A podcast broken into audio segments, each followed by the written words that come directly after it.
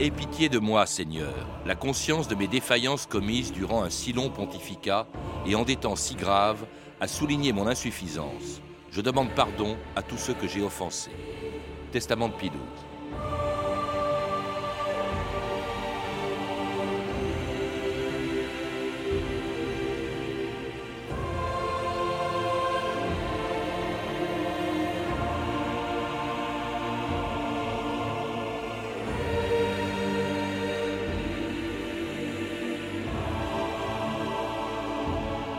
2000 ans d'histoire.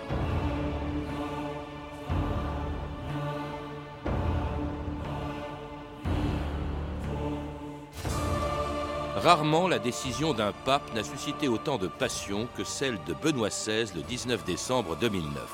Ce jour-là, en déclarant Pie XII vénérable, c'est-à-dire sanctifiable, il relançait une polémique commencée il y a 50 ans quand une pièce de théâtre, Le Vicaire, et un livre, Pie XII et le Troisième Reich, dénonçaient l'attitude du Vatican pendant la Deuxième Guerre mondiale en reprochant au pape de n'avoir pas dénoncé les crimes du nazisme à cette époque. C'était au début des années 1960 cinq ans après la mort de Pie XII et 40 ans après le début de son pontificat, le 12 mars 1939. C'était six mois exactement avant le début de la Deuxième Guerre mondiale. La loggia du centre de Saint-Pierre vient de s'ouvrir. Dans quelques instants, vous saurez le nom du nouveau pape. Dès que le cardinal secrétaire apparaîtra à la loggia, nous vous mettrons en communication directement avec lui. Vous entendrez sa voix. Abemus papam, eminentissimum, ac reverendissimum dominum, dominum, Eugenium. Tante Romane Ecclesiae Cardinalem Pacelli, qui sibi, nomen imposuit, sium. Son éminence, le cardinal Pacelli, devient le chef de l'Église sous le nom de Pie XII. Et c'était en 1939 l'élection de Pie XII, quelques semaines avant le début d'une guerre pendant laquelle on l'a accusé de n'avoir rien fait ni rien dit pour empêcher ou condamner les crimes du nazisme. Pierre-Emmanuel Doza, bonjour. Bonjour. Vous êtes écrivain et traducteur d'un livre de Saul Friedlander, XII et le Troisième Reich, qui vient d'être réédité et actualisé au seuil et qui, fait, qui a été un des premiers livres, au fond, à euh, dénoncer justement la passivité du Vatican, archive à l'appui, hein, pendant la, la Deuxième Guerre mondiale, une attitude qui s'explique peut-être, écrit Saul Friedlander, quand on remonte dans le passé de Pie XII, qui avant d'être pape avait été, il faut le rappeler, nonce, c'est-à-dire en fait représentant ou ambassadeur de, du Vatican à Munich et à Berlin dans les années 20. Voilà, euh, c'est ça le grand intérêt de ce livre, qui est moins une dénonciation qu'un constat et un livre très étonnant dans la mesure où il n'est fait que de documents officiels commentés. Alors c'est vrai que euh, la carrière du futur Pie XII, nonce apostolique à Munich au moment de la Révolution, ensuite nonce euh, apostolique à Berlin en 1930, ensuite négociateur du Concordat, et mais d'abord, faut... d'abord non, parce qu'il y est quand même. Bon, il avait voilà. de la sympathie pour l'Allemagne, on le sait, mais dans les années 20, c'était pas encore l'Allemagne hitlérienne. Non, c'était pas l'Allemagne hitlérienne. Cela étant, il a été témoin des bouleversements de l'après-guerre. Il faut savoir qu'il est rentré à la Curie en 1901, sa carrière. Donc c'est quelqu'un qui avait une longue expérience des activités diplomatiques. Il avait une affection pour l'Allemagne évidente qu'il ne cessera de, de réaffirmer euh, du début des années 20 jusque pendant la guerre. Et euh, l'Allemagne était réellement euh, une grande passion. Il écrira lui-même ses lettres en allemand et c'était quelque chose qui lui tenait beaucoup à cœur. Et il, a toujours, il est toujours intervenu dans la vie politique allemande, notamment dans les partis se réclamant du christianisme, pour essayer de trouver une solution pour l'Église catholique qui convainc à la fois au Vatican et à la Nouvelle-Allemagne. Alors il monte en grade, justement, il devient secrétaire d'État, il est cardinal, secrétaire d'État, euh, c'est-à-dire en fait ministre des Affaires étrangères du Vatican, si on peut dire, et c'est à ce titre qu'il participe, euh, bah, vous venez de le dire, au fond, au Concordat de 1933, signé entre Hitler et le Vatican, destiné à protéger les catholiques d'Allemagne, qui représentent à peu près un tiers de la population quand même. Voilà, c'est ça. Et donc ça, ça a toujours été sa grande obsession, euh, garder les catholiques allemands dans le giron de l'Église et éviter tout ce qui pourrait, d'une part, monter les autorités nazies contre euh, l'Église catholique allemande et, d'autre part, euh, créer un schisme au sein de l'Église allemande. On sait qu'il y avait, du côté des protestants, des efforts qui ont abouti de la part des nazis. Donc c'est un paramètre qu'il n'a jamais perdu de vue. C'était quelque chose essentiel dans ses décisions. Alors à l'époque, le pape est Pie XI, lui et son secrétaire d'État, Pie XII, enfin le futur XII, le cardinal Pacelli, comme il s'appelait encore, est donc euh, son secrétaire d'État. Et c'est également, il participe, XII, à la rédaction, enfin le futur XII, il n'est toujours pas XII, mais à la rédaction d'une encyclique qui est, condamne le nazisme. Hein. Euh, c'est celle euh, de, justement, signée, mais coécrite, je crois, mais signée par le pape XI. En effet, coécrite. Mais là, il faut ajouter une précision. C'est, d'autre part, il y a, il y a deux choses à dire à ce propos-là c'est Pions qui a voulu cette encyclique. Ça s'appelait Mit brennender Sorge, c'est-à-dire avec une brûlante douleur. Exactement, avec une profonde souci en plus, puisque c'était vraiment le mot souci qui était, qui était capital. La préoccupation de Pions, qui voyait de plus en plus euh, ce que le nazisme avait de pervers, était de condamner le nazisme. Ce que l'on sait aujourd'hui, que l'on savait moins il y a 40 ans, lors de la première euh, édition de ce livre-là, c'est que euh, le futur Pidouze a joué plutôt un rôle de modérateur il a essayé de, tempérer le vocabulaire de manière à ne pas créer de, choses. Et d'autre part, on sait que sur son lit de mort, Pions travaillait à une nouvelle encyclique qui a été aussitôt abandonnée. Donc euh, l'idée que Pie XII, le futur Pie XII, aurait condamné sans appel euh, le nazisme et puis qu'il aurait évolué est une idée à, nuancer aujourd'hui. Alors, le cardinal Pacelli devient pape sous le nom de Pie XII à la mort de Pie XI. Il devient pape en mars 1939. Euh, On est à la veille de la guerre qui commence par l'invasion de la Pologne, puis ensuite de, euh, en, 1940 de la Belgique, des Pays-Bas et de la France. Trois pays qui sont catholiques ou qui ont des populations catholiques. Et là, rien du tout. Le pape Pie XII se contente au fond de déplorer ce qui se passe. Il se contente de déplorer, euh, il refuse toutes les sollicitations des puissances occidentales qui très vite l'alertent sur un certain nombre de choses, mais il faut dire que son, sa neutralité, son comportement-là est assez prévisible dans la mesure où lors de toutes les grandes vagues euh, antisémites qui ont agité la terre entière, je pense notamment à la fameuse nuit de cristal, il était resté silencieux. On voit se dessiner quand même dès les premiers mois de la guerre à côté de la Pologne un schéma dont il ne, ne déviera pas, c'est-à-dire euh, ne pas se mêler en tant que puissance euh, puisque le Vatican est un État. Enfin, euh, euh, essentiellement, oui. Il ne pas prendre parti, donner l'impression de prendre parti, et d'autre part. Surtout dans des conflits qui opposent des pays catholiques, hein, il faut le rappeler. Oui, ou, avec des populations catholiques. Avec des populations catholiques, et n'intervenir que quand ils pensent qu'il y a une communauté catholique, mais n'intervenir toujours que très discrètement quand ils pensent qu'il y a une communauté catholique à préserver. Alors, ce qu'on lui reproche surtout, c'est son silence quand commencent les déportations, puis l'extermination des Juifs, dont il était pourtant au courant. Il n'est sorti publiquement de ce silence qu'une seule fois dans son message de Noël 1942, peu de temps après que le Vatican ait appris ce qui se passait dans les camps par un officier SS, Kurt Gerstein, un des personnages du film Amen, dont on écoute un extrait, suivi de ce fameux message de Pie XII en 1942. Je suis le lieutenant Kurt Gerstein, Excellence. J'ai des informations pour le Vatican dont l'urgence et la gravité excuseront sans doute mon intrusion. J'arrive de Pologne. Des camps d'Auschwitz et Belzec où chaque jour des milliers de juifs sont assassinés. Assez des convois venus de toute l'Europe arrivent tous les jours dans des usines de mort. Seul le Vatican peut agir pour mettre fin à ces atrocités. Sa sainteté seule peut alerter l'opinion publique mondiale et les chrétiens. Ce vœu de paix, l'humanité le doit à des centaines de milliers de personnes qui, sans aucune faute de leur part, par le seul fait de leur nationalité ou de leur race, ont été vouées à la mort ou à une progressive extinction. Et c'était Pie XII, donc le 24 décembre 1942, un message de Noël condamnant explicitement donc euh, ce qui se passe précisément dans les camps pour des gens qui sont pour des raisons religieuses ou raciales. C'est un des rares, une des rares interventions publiques de euh, Pie XII contre justement ce qui se passe dans les camps et dont il est tenu au courant. Et dont il est tenu au courant. Mais vous aurez remarqué tout de suite que ça n'est qu'un paragraphe dans un discours de 26 pages et, et, que le mot juif n'est nullement prononcé à aucun moment. Et d'ailleurs, une bonne partie des diplomates à l'époque, et si l'on regarde les journaux des dignitaires nazis, on se rend compte qu'ils se sont dit c'est un document qui ne sera pas compris, et ça n'a strictement rien changé. C'est un document qui est très parlant, mais il est impossible de dire à ce moment-là si réellement le pape pensait aux Polonais, aux Juifs ou à d'autres. Et encore ben, il parle de, de, questions pour des raisons raciales. Pour des, pour des raisons raciales, mais la notion de race à ce moment-là était extra, extraordinairement large.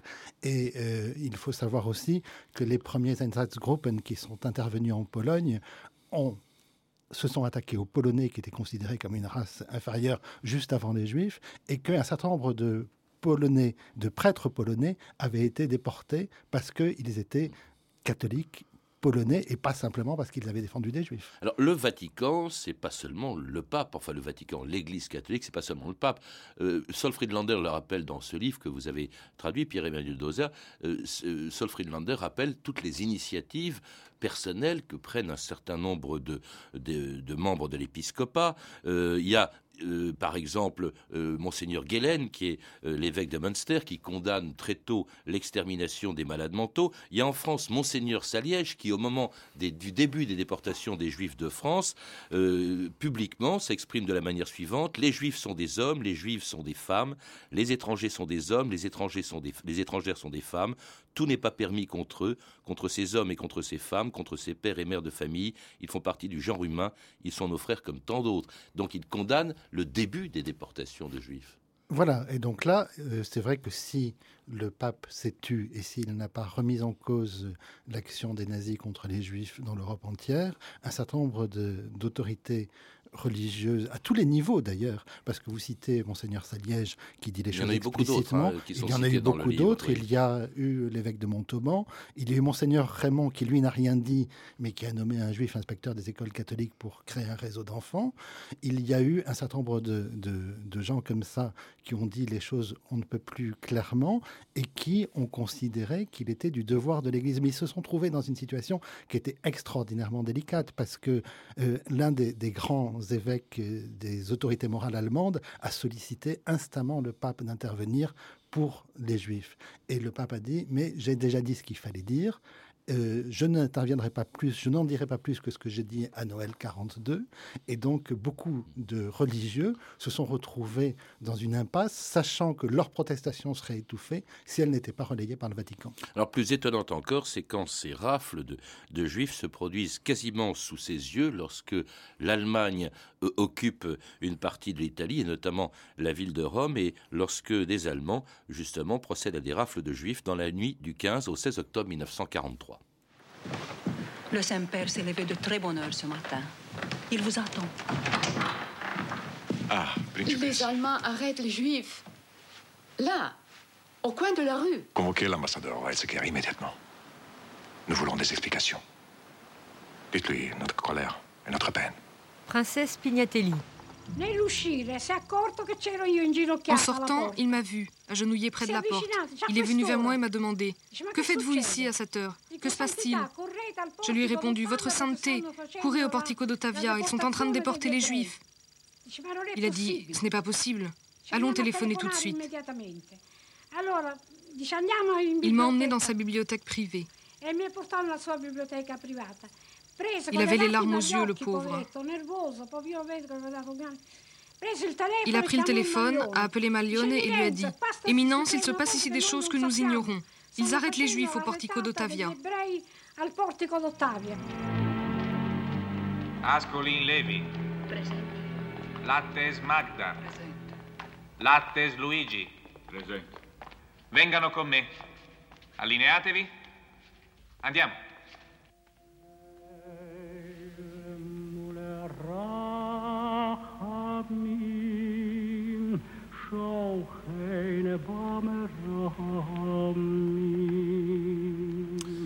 Temps la prière pour les morts d'Auschwitz, Auschwitz où ont été envoyés 1000 juifs euh, euh, romains arrêtés en octobre 1943 sans réaction du pape alors que ça se passe pratiquement sous ses yeux. Euh, vous qui êtes son traducteur, Pierre-Emmanuel Doza.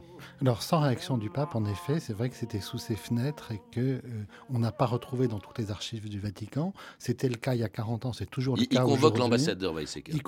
voilà, en effet, mais il ne se passe rien, il n'y a pas d'intervention de, officielle, ni à la radio, ni rien. Alors c'est d'autant plus troublant qu'à partir de ce moment-là, le pape a pris de nouveau l'habitude d'intervenir dans les affaires intérieures italiennes, et notamment pour protéger la famille de Mussolini, il multipliera les interventions.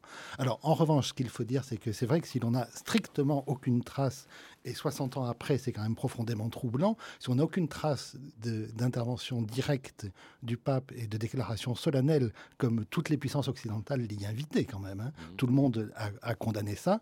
Euh, Là, Pie XII a brillé par son silence. Ce que l'on sait en revanche, c'est que beaucoup, beaucoup de religieux au Vatican même, dans la maison même du pape, euh, à Castel Gandolfo aussi, ont accueilli des juifs pendant près d'une année.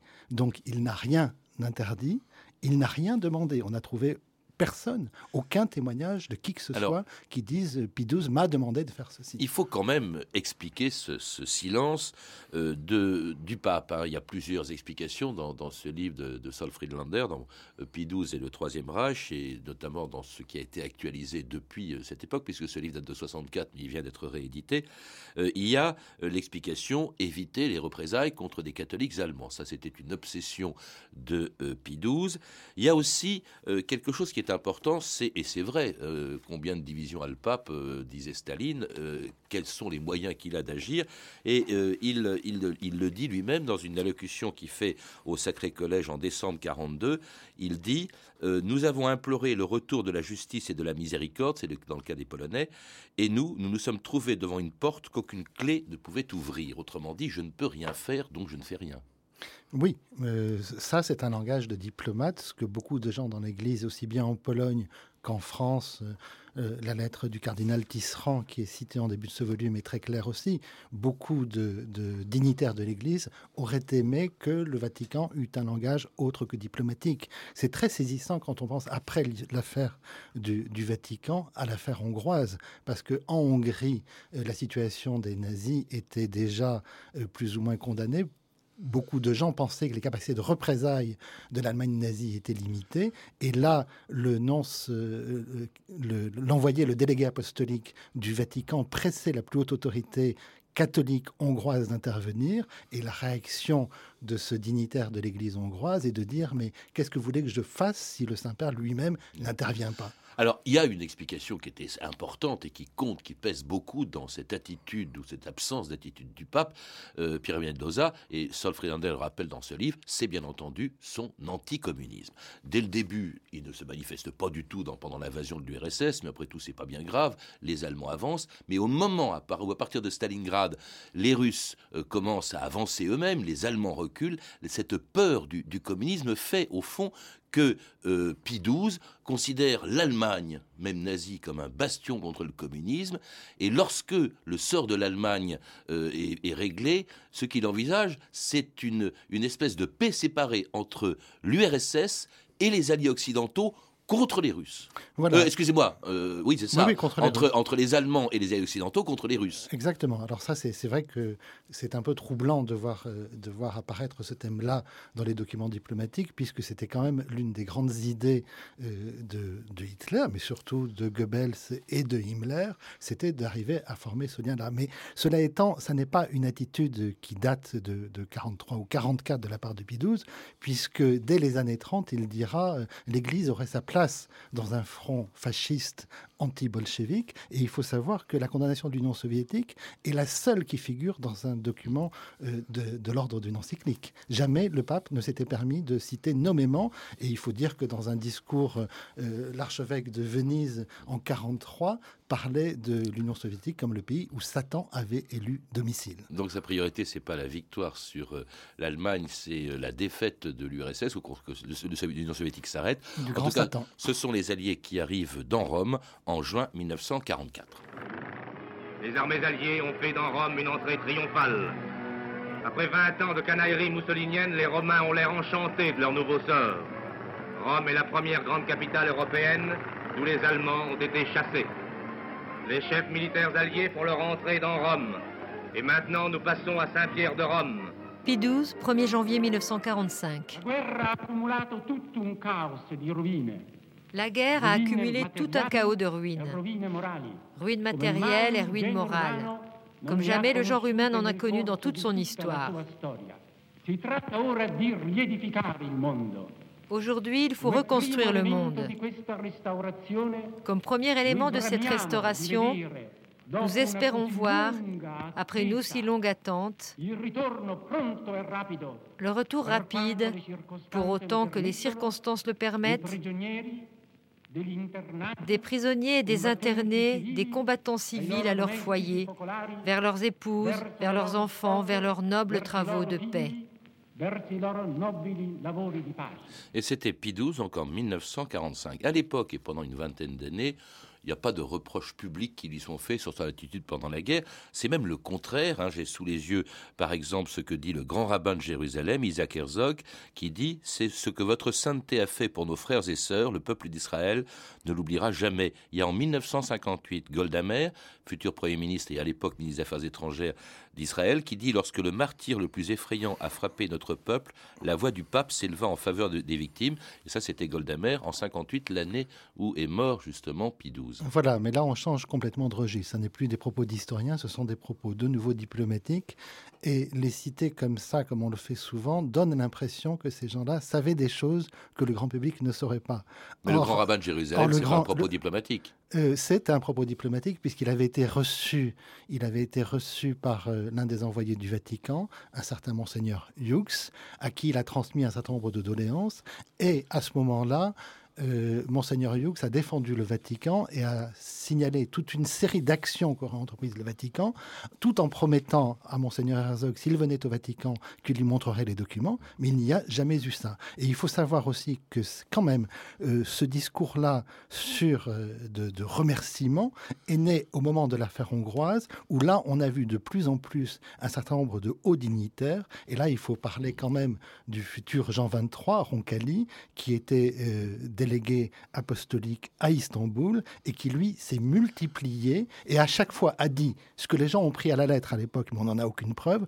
Euh, le futur euh, euh, Jean 23 disait Tout ce que je fais, alors là, on a quantité de preuves dans les Balkans et y compris en Hongrie, je le fais au nom de sa sainteté. Il ne pouvait pas dire autre chose. Il pouvait pas oui, mais vous le dites vous-même, vous venez de le dire vous-même, Pierre Mendoza, des Juifs ont été sauvés par des initiatives justement d'évêques ou de. Voilà, voilà. Donc la question, ça n'est pas et, à aucun moment Saul Euh, ne met en accusation euh, l'Église ou les catholiques en tant que tels. Il est évident qu'un certain nombre de, et, dès l'histoire euh, polonaise, qu'un certain nombre de catholiques, de, soit de simples, de simples laïcs, soit des curés, soit des... Je, me souviens par exemple en 43 à Saint-Pierre-du-Gros-Caillou, un, simple prêtre dit très bref, être antisémite, c'est être raciste. L'Église l'a toujours condamné. Je risque le camp de concentration. Amen.